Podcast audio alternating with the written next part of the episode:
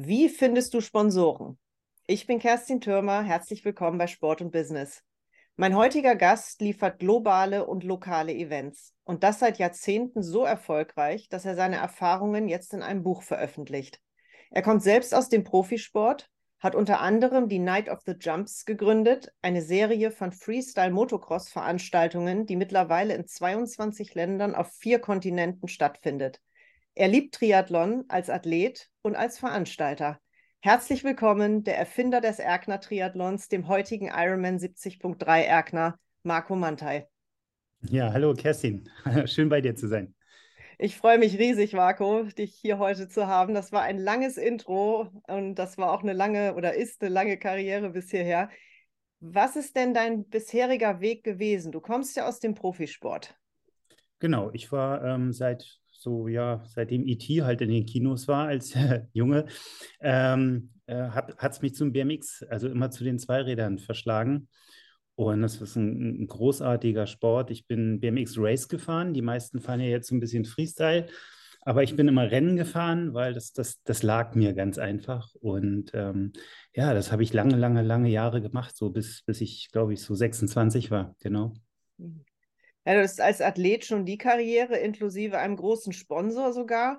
Und bist ja auch weiterhin aktiver Athlet bei Wettkämpfen. Wie entstand denn dein Business als Veranstalter?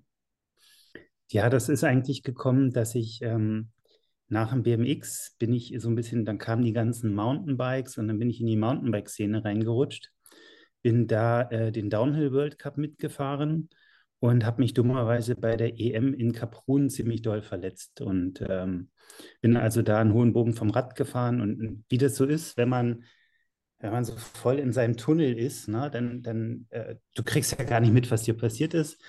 Äh, jedenfalls war ich relativ blutig, wie ich dann am Ende mitgekriegt hatte. Ähm, habe die Qualizeit natürlich nicht mehr erreicht und wollte dann einen Arzt haben, weil ähm, der, der war dringend nötig. Leider gab es den nicht zu dem Zeitpunkt und in der Zeitnahme sagte man mir, ich soll jetzt mal bitte schnell rausgehen, ich würde alles voll bluten. Ähm, ja, dann bin ich zum Arzt gefahren und das war der letzte Tag, wo ich als Athlet unterwegs war. Also jedenfalls für lange Zeit, weil ich ähm, irgendwie mich, äh, also im wahrsten Sinne des Wortes, sehr schlecht behandelt gefühlt habe. Und ähm, ja, habe dann eigentlich die Schreibtischseite gewechselt und habe dann begonnen, Events für Athleten zu machen. Mit deinen Erfahrungen, die du eben hattest als aktiver Athlet und du hast dir vermutlich gedacht, das geht auch besser, dass man sich mehr kümmert, oder? Ja, also ich meine, das hat natürlich nicht groß angefangen. Ne? So, das, das waren Minishows ne? mit, mit über Autos springen, in Autohäusern. Dann, dann, kam, dann kam der Inline-Skate-Boom. Dann hatten wir eine Halfpipe, dann haben wir Shows für Atomic gemacht, ähm, also für Oxygen Inline-Skates, sind von Fest zu Fest getobt und haben eine Inline-Schule aufgebaut. Und irgendwie kam immer so eins zum anderen im Laufe der Zeit.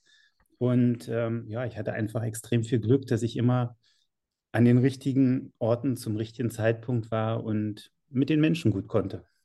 Ja. Ja, du hast gesagt, du hast bei kleinen, natürlich kleinen Events angefangen. Sicherlich ist jetzt die Night of the Jumps eines deiner größten Events oder das größte. Für alle, die das nicht kennen, Entschuldigung, ich kannte es nämlich nicht. Wahrscheinlich kennen es alle anderen.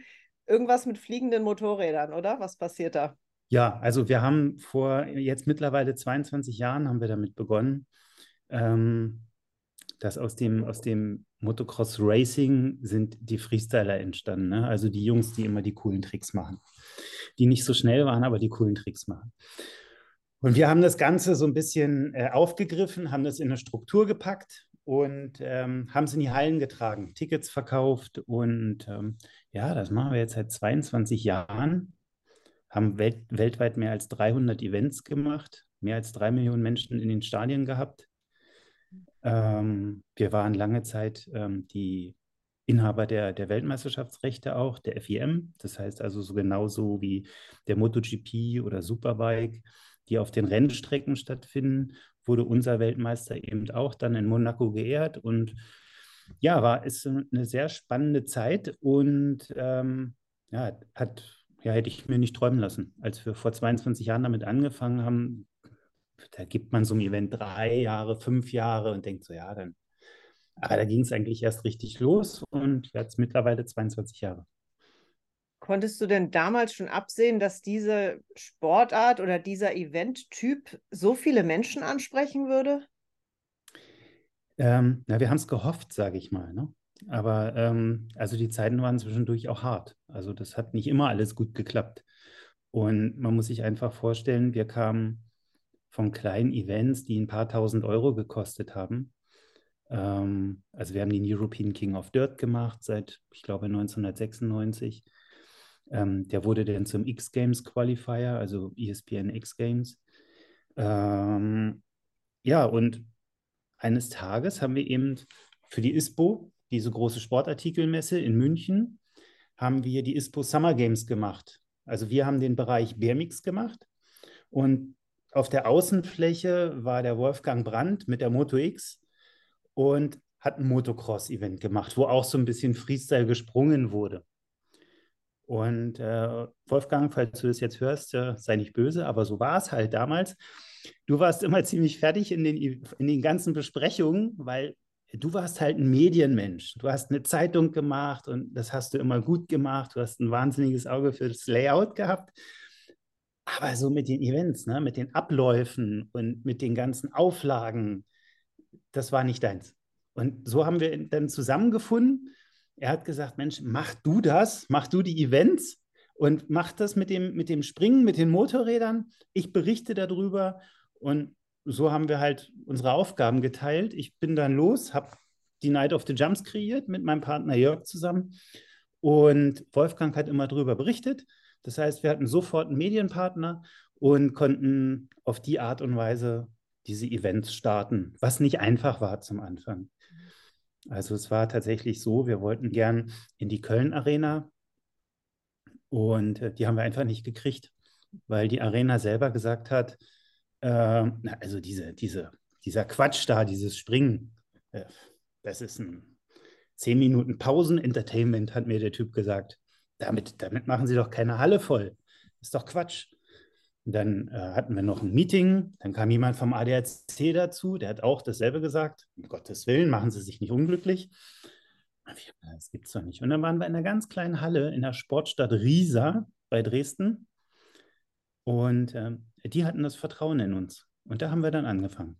Und von da aus haben wir jetzt zum Teil in Brasilien 40.000 Leute im Stadion. Also ähm, ja, eine lange, lange, lange Geschichte, aber eine mit vielen Höhen und Tiefen, aber es hat viel Spaß gemacht.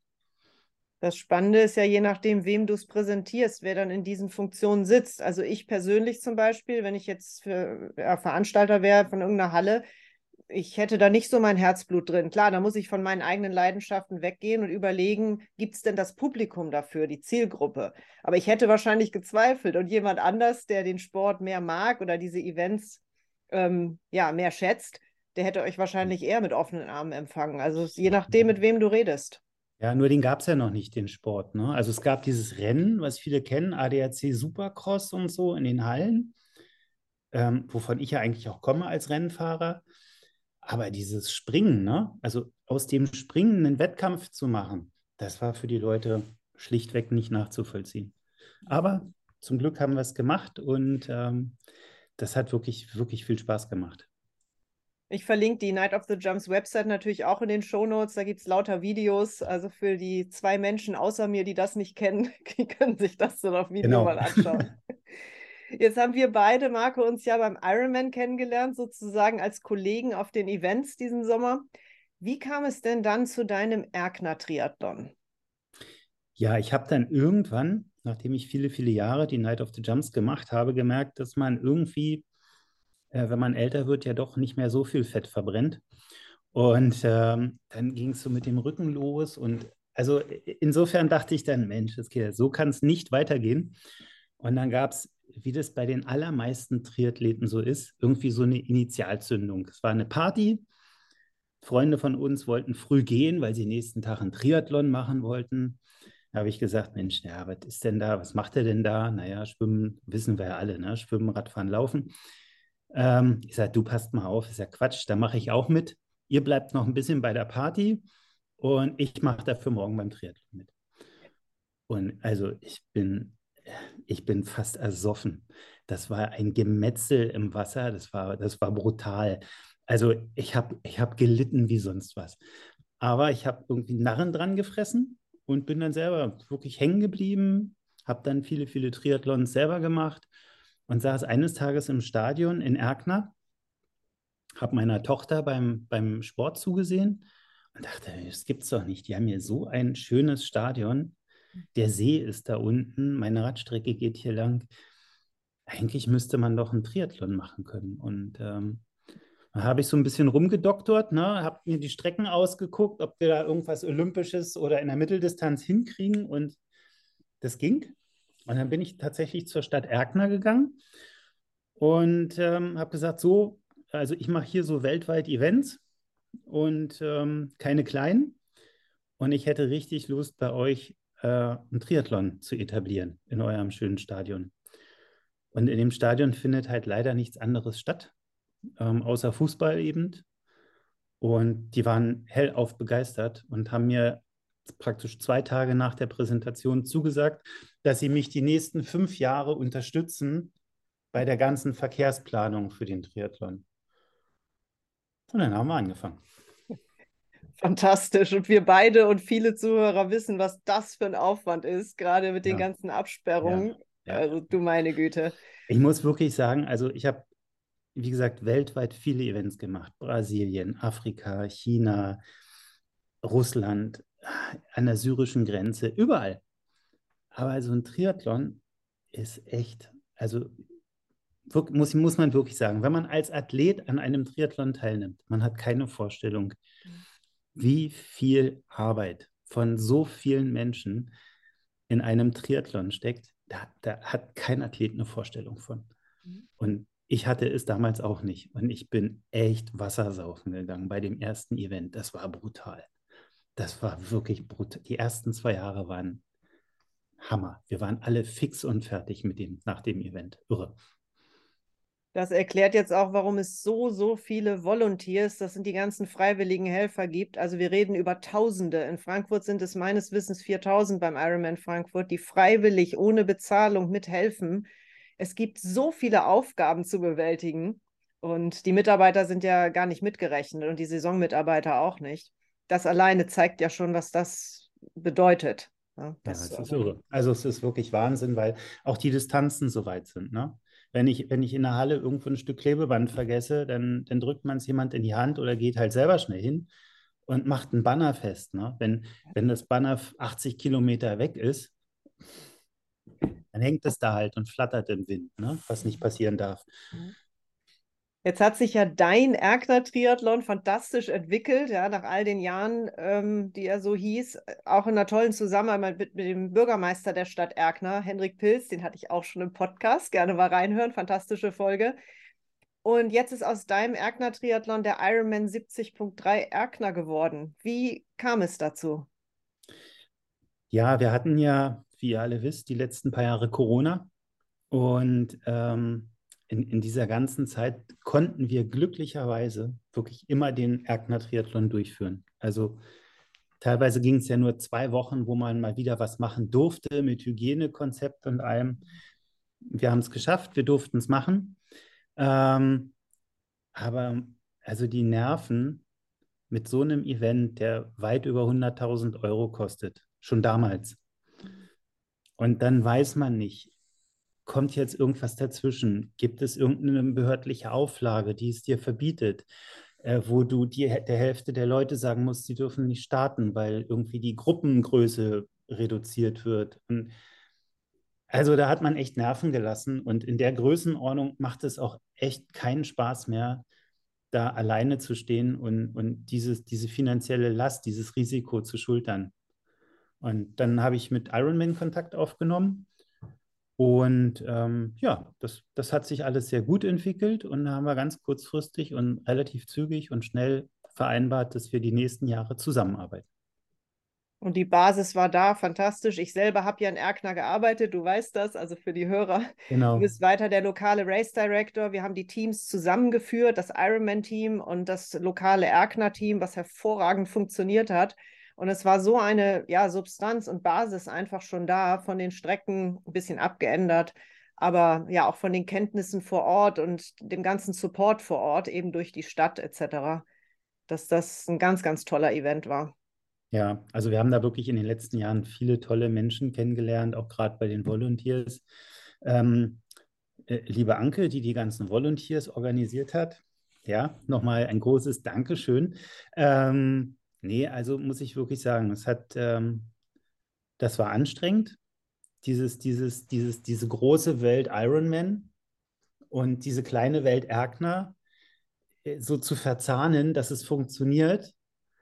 Da, da haben wir uns auch schon ganz schön äh, mal so ausgesprochen. Und ähm, aber es war immer zum Wohle des Events. Ja, weil man muss einfach ganz klar sagen, Ironman ist, ist halt riesig, ne? Und, und die müssen bestimmte Strukturen machen, damit sie das weltweit überhaupt wuppen. Ja, also wenn, wenn jeder Event da mit seinen eigenen Problemchen, die er ja sowieso hat, aber wenn er dazu eben noch so ganz viele andere Sachen und, und, und Dinge hat, die, die, die nicht gestreamlined sind, dann, dann schafft das ein Ironman nicht. Ne? Das muss schon so ein bisschen in der Box sein und dann, dann geht das auch alles. Und ja, die Box ein bisschen auszuweiten hier und da, damit das so ein bisschen Lokalkolorit kriegt und so weiter, das habe ich dann auch als meine Aufgabe betrachtet. Ich denke schon, dass das eine große Herausforderung war. Es gab ja auch viele kritische Stimmen, dass aus deinem Baby, dieser lokalen ja, Veranstaltung mit so viel Herzblut, jetzt ja, Verkauf an so eine große Firma, die Marke Ironman, nicht alle waren ja so glücklich darüber. Wie, wie siehst du das? Ja, das war schon, also ich habe echt gestaunt, weil für mich als Athlet war natürlich Ironman, Challenge Family und so, das sind schon so die, die großen einfach, ne? wo man sagt, so mit Rot und, und, und in Hawaii natürlich als das, das Mega-Ding irgendwie. Ähm, ja, und für mich war das cool, weil ich wusste ganz einfach durch, durch die Verhandlungen mit Ironman, dass ich da auch verstanden wurde. Und dass es nicht nur darum geht, jetzt einen neuen Event zu machen und den boom, auszurollen, noch ein Ironman, noch ein Ironman, sondern mir war völlig klar, und so war es auch von, von den Verhandlungen mit der Stadt angelegt, es bleibt der irgendwie der Erkner-Triathlon von der, von, der, von der Struktur her, also mit den Iron Kids, mit dem 418 4, was ja vor, vorher dann ja jedermann war, mhm der Olympische, die Mitteldistanz, alles zusammen. Und meines Erachtens nach hat es das auch vorher noch nie in Deutschland gegeben, dass alles zusammen stattgefunden hat. Und das war für uns hier in Erkner sehr wichtig, weil wir eben auch die ganzen Menschen mitnehmen wollen. Und es hat gut geklappt und ich war sehr, ich war da sehr positiv und ich wusste, dass wir das hinkriegen. Ein Athlet, der das von außen betrachtet, ja, ich habe da schon mir einige Stories an der Schwimmbadkasse angehört, wenn wir zum Schwimmtraining gegangen sind und mir gesagt wurde, oh, ich war jetzt fünfmal da, klar, jetzt komme ich nicht mehr, so ein Scheiß. Ich glaube, die allermeisten haben nach dem ersten Ironman 70.3 Agner ähm, gesehen, dass es nach wie vor ein richtig schöner Event ist mit viel Herzblut. Und ich, ich glaube nicht, dass wir da irgendwie Federn gelassen haben. Ich war das erste Mal überhaupt in meinem Leben in eurer tollen Stadt. Ich habe es schon zum Bürgermeister Henrik Pilz gesagt. Das ist ja so ein Geheimtipp. Ich habe lauter Videos nach Hause geschickt, wie schön es in Erkner ist. Ich weiß halt nicht, ob der Ansturm jetzt gut oder schlecht ist, dass auch die Athleten aus aller Welt jetzt Erkner kennenlernen. Aber vermutlich ist es für die Region nicht so schlecht. Ja, ich meine, wir haben ja jetzt auch hier ähm, das neue Automobilwerk, genannt Gigafactory, den Namen sagen wir jetzt nicht. Ähm, also es sind schon viele, viele Menschen hier und ähm, ja, aber wir haben eben extrem viel Wasser, Wald, wunderschöne Radwege. Das ist, ist ein ganz tolles Ding hier zu leben, weil wir leben quasi direkt an der Grenze von Berlin, haben also das große Berlin mit Kultur und Einkauf und allem, was man möchte und gleichzeitig haben wir mit Erkner so ein, so ein cooles kleines Städtchen, wo einfach so eine Dinge wie so ein Triathlon möglich sind, wo, wo so eine Stadtverwaltung einfach brutal mitzieht und, und Gas gibt für so ein Event. Das würde man doch in Berlin im Leben nicht hinkriegen. Vermutlich nicht. Absolut. Jetzt kenne ich ja schon dein aktuelles Projekt, ganz neu, wo wir jetzt heute miteinander hier sprechen und die Aufzeichnung machen. Ich habe es im Intro schon angesprochen, Marco. Du hast ein Buch geschrieben. Warum und für wen ist das? Eigentlich ist es für alle, die ähm, ihre Projekte finanzieren müssen. Das heißt, wer nicht so tiefe Taschen hat, dass er seine Projekte irgendwie selber bezahlt und hofft, hinterher damit Geld zu verdienen, ähm, selbst für den ist es was natürlich. Aber mir geht es eigentlich darum, dass ich jetzt in den letzten fast 35 Jahren an ganz vielen Stellen gelernt habe, wie man mit Sponsoren arbeitet. Ob das jetzt selber als Athlet war, als Veranstalter für eigene Veranstaltungen, als Vermarkter für fremde Veranstaltungen, ähm, das ganze Projektmanagement und so weiter, das, das habe ich ja jetzt über 35 Jahre gemacht und ich habe das jetzt ähm, ganz oft festgestellt, dass Menschen, die das nicht so oft gemacht haben, sich unheimlich schwer damit tun. Und das beinhaltet auch zum Teil Verbände oder, oder Teilverbände, die einfach nicht wissen, wie sie ihre Medaillen finanzieren sollen. Wo ich denke, Mann, das kann doch nie wahr sein. So was Einfaches.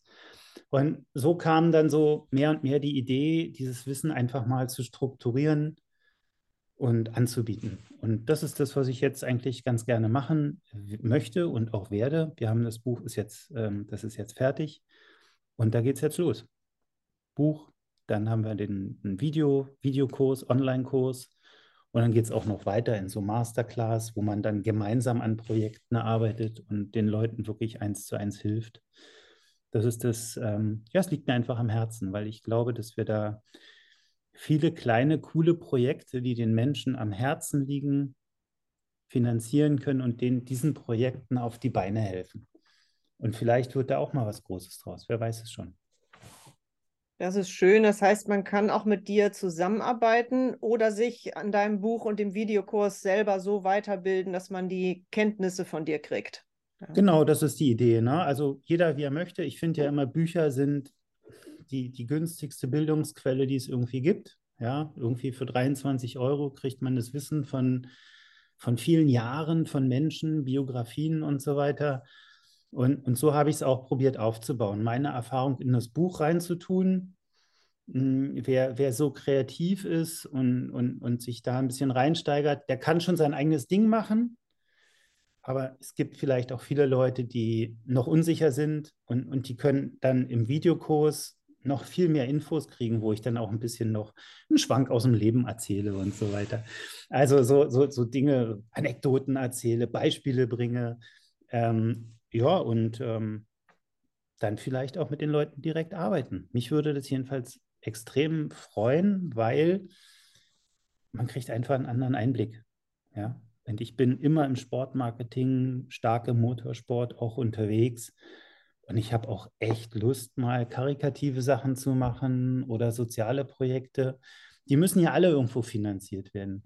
Und für die meisten ist es eben so schwierig zu verstehen, dass es, dass es viele Firmen da draußen gibt, die wirklich unterstützen möchten. Aber wie präsentiere ich mein Projekt? Wie baue ich es zusammen, um einem Sponsor auch einen Mehrwert zu geben. Und was darf ich vom Sponsor erwarten? Und das ist so etwas, was, was man auch nicht über Nacht lernt. Und das möchte ich ein bisschen weitergeben. Die erste Frage ist ja, wie komme ich, wenn ich eine Idee habe für ein Projekt, ein Event, was Karitatives, überhaupt mit demjenigen zusammen, der der potenzielle Geldgeber ist? Ja.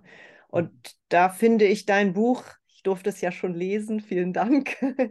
Ich finde dein Buch eine tolle Handlungsanleitung, denn ich komme damit zurecht. Ja, ich kann das jetzt nehmen und die Sachen befolgen, die ich daraus gelernt habe. Und jetzt weiß ich, was ich zu tun habe.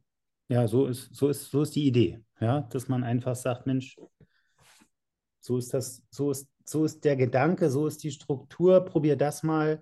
Wenn du da bist, dann, dann ist das der potenzielle Partner für dich. Bist du hier, dann musst du dahin und das habe ich probiert, ein bisschen zu strukturieren, ganz genau. Schön, dass es geklappt hat und dass es bei dir irgendwie dann angekommen ist.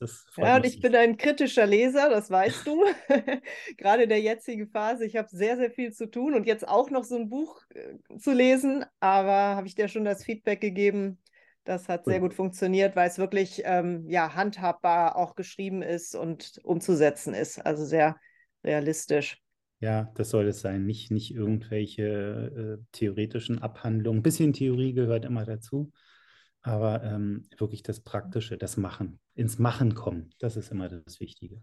Ja, das ist ja immer der, das äh, Thema. Ähm, der Konsum deines Buches ist das eine, nur wenn du nichts umsetzt, passiert eben nichts. Das ist immer die Umsetzung.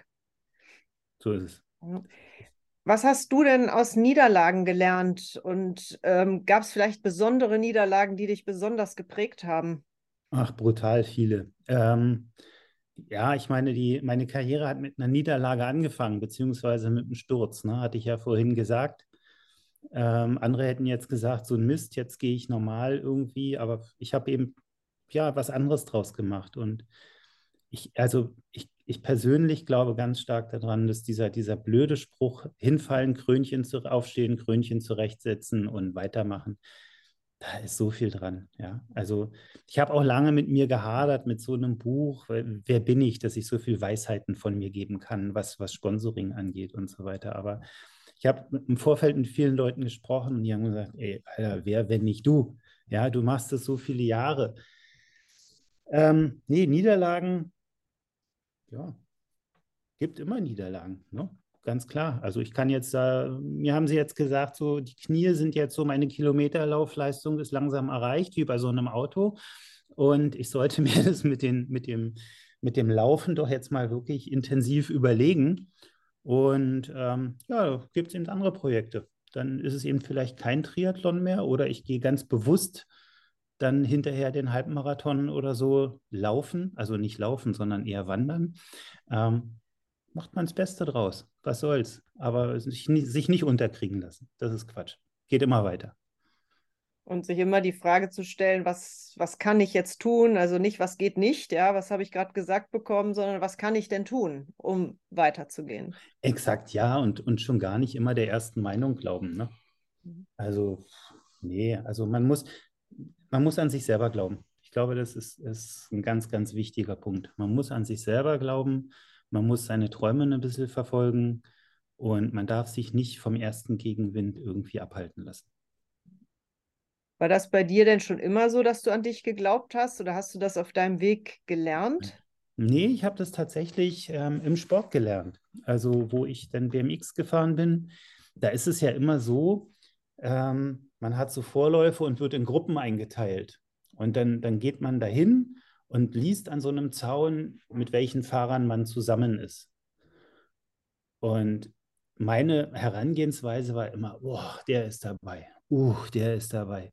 Oh Mann, und den habe ich. Uh, und der war letzte Woche schnell. Also ich habe immer, ich habe die anderen in den Himmel gehoben und nicht auf mich geachtet. Und dann bin ich irgendwann mal zu so einem MLP-Trainer gegangen und ähm, der hat mir dann über ein, einen ganzen Winter lang eingetrichtert, wie ich es eben anders sehen kann. Er hat Anker gesetzt bei mir und so weiter. Und die funktionieren tatsächlich heute noch, diese Anker. Und wenn es mal richtig beschissen läuft, dann kann ich mir die auch wieder hochholen. Und dann geht es weiter. Also ich habe da tatsächlich ähm, dran gearbeitet. Tatsächlich. Das war nicht immer so. Man muss dran arbeiten. Ja, und gerne auch mit dem Coach. Ja, nicht immer nur alles alleine machen. Ich bin ja immer Unbedingt. ein Fan davon. Die Leute, die mir zuhören, die wissen das schon. Ich arbeite total gerne selber mit Coaches und auch da, warum nicht mal begleiten lassen? Kann auch sehr viel Spaß machen und dich viel, viel weiterbringen. Es bringt dich schneller weiter. Es gibt dir Anleitung. Du machst viele Fehler nicht selber. Und ähm, ich finde es gut. Also wirklich. Ich kann nur sagen, äh, Roland Wadun, vielen Dank hast einen guten Job gemacht. Ganz offensichtlich, das ist sehr schön. Wundervoll. Marco, was bedeutet denn Top Performance für dich im Sport und im Business? Ja, ich habe manchmal so ein bisschen Schwierigkeiten mit dem Thema Top Performance, weil ich ganz einfach glaube, ähm, ich bin ein ganz starker Verfechter der 80-20-Theorie. Ja, also mit 20 Prozent, 80 Prozent des Ergebnisses erzielen. Und dann kann man auf ganz vielen Hochzeiten tanzen. Ja, das mache ich ja auch. Ne? Ich habe die Bar, ich mache die Night of the Jumps, ich schreibe das Buch, ich mache den Triathlon und ich habe viele andere Ideen. Ähm, aber dann muss man eben auch irgendwo sagen, nee, Moment, hier will ich jetzt weiterkommen. Das ist der Punkt und da muss ich mich rein. Und ich bin so ein Mensch, ich brauche Ruhe. Ne? Also wenn man mein Büro hier sieht, ist sehr aufgeräumt, sehr klar. Ich ich brauche Ruhe, ich brauche Konzentration. Das ist für mich dann diese Top-Performance. Und ähm, das ist, das ist, glaube ich, eine, eine mentale Einstellung, die man, wenn man etwas wirklich erreichen will, seinen Fokus darauf wirklich packt, dann, dann schafft man das auch. Aber man muss eben auch aufpassen, dass man sich nicht von Social Media und allem anderen Kram, ich meine, wie viele Kanäle haben wir heute, auf denen uns Nachrichten erreichen? Ja, also ich habe mit den Chinesen WeChat, dann gibt es Facebook, dann gibt es die ganzen Direktnachrichten, WhatsApp, E-Mails, Telefonanrufe. Ich weiß ja schon manchmal gar nicht mehr, wenn ich eine Nachricht suche, von der ich weiß, dass ich sie gekriegt habe, auf welchem Kanal habe ich die denn gekriegt? Und, und ich glaube, das ist ein Riesenproblem. Man, man muss auch diese ganzen Dinge mal ausmachen, sich fokussieren und dann kommt man auch ganz schnell, ganz weit und kann wirklich auch ähm, eine tolle Leistung erbringen. Ich finde die Zusammenfassung super. Das heißt, du suchst dir dein Ziel aus, wo will ich hin? Das überlege ich mir erstmal im Stillen und dann tue ich die Dinge, die dahin führen. Und die Dinge, die nicht hinführen, ist, wenn ich den ganzen Tag mich ablenken lasse. Ja, ja, ja. Also das, also wie gesagt, ich bin halt so, andere können das vielleicht auch anders, aber für mich selber habe ich das, das herausgefunden dass ich diesen, diese, diese Ruhe und diesen, diesen Fokus brauche, ja.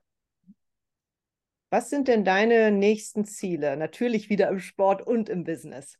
Ja, also im, Moment möchte ich jetzt ganz gerne wieder nach, ähm, nach drei, mittlerweile ja fast drei Jahren, 2021, 2022, die Night of the Jumps wieder dahin bringen, wo sie, wo sie hingehört. Ähm, da, da haben wir natürlich viele Federn gelassen jetzt, wie, wie fast alle Veranstalter weltweit. Das waren keine schönen Jahre für, für Hallenveranstalter. Das ist so ein Fokus, der, der tatsächlich groß ist. Der zweite Fokus ist natürlich das Sponsoring Made Easy Projekt, mit dem ich einfach Menschen helfen möchte, Sponsoren zu finden und Projekte zu realisieren, Herzensangelegenheiten zu realisieren. Und ja, sportlich wird es dann jetzt wohl eine Alpenüberquerung werden von, von Wien nach Marseille. Wie machst du die zu Fuß? Nee, mit dem Fahrrad, weil laufen darf ich ja nicht mehr. Der Arzt hat gesagt, viele kleine Gänge. Naja, er hat ja nicht gesagt, dass es, dass es nicht bergauf gehen darf.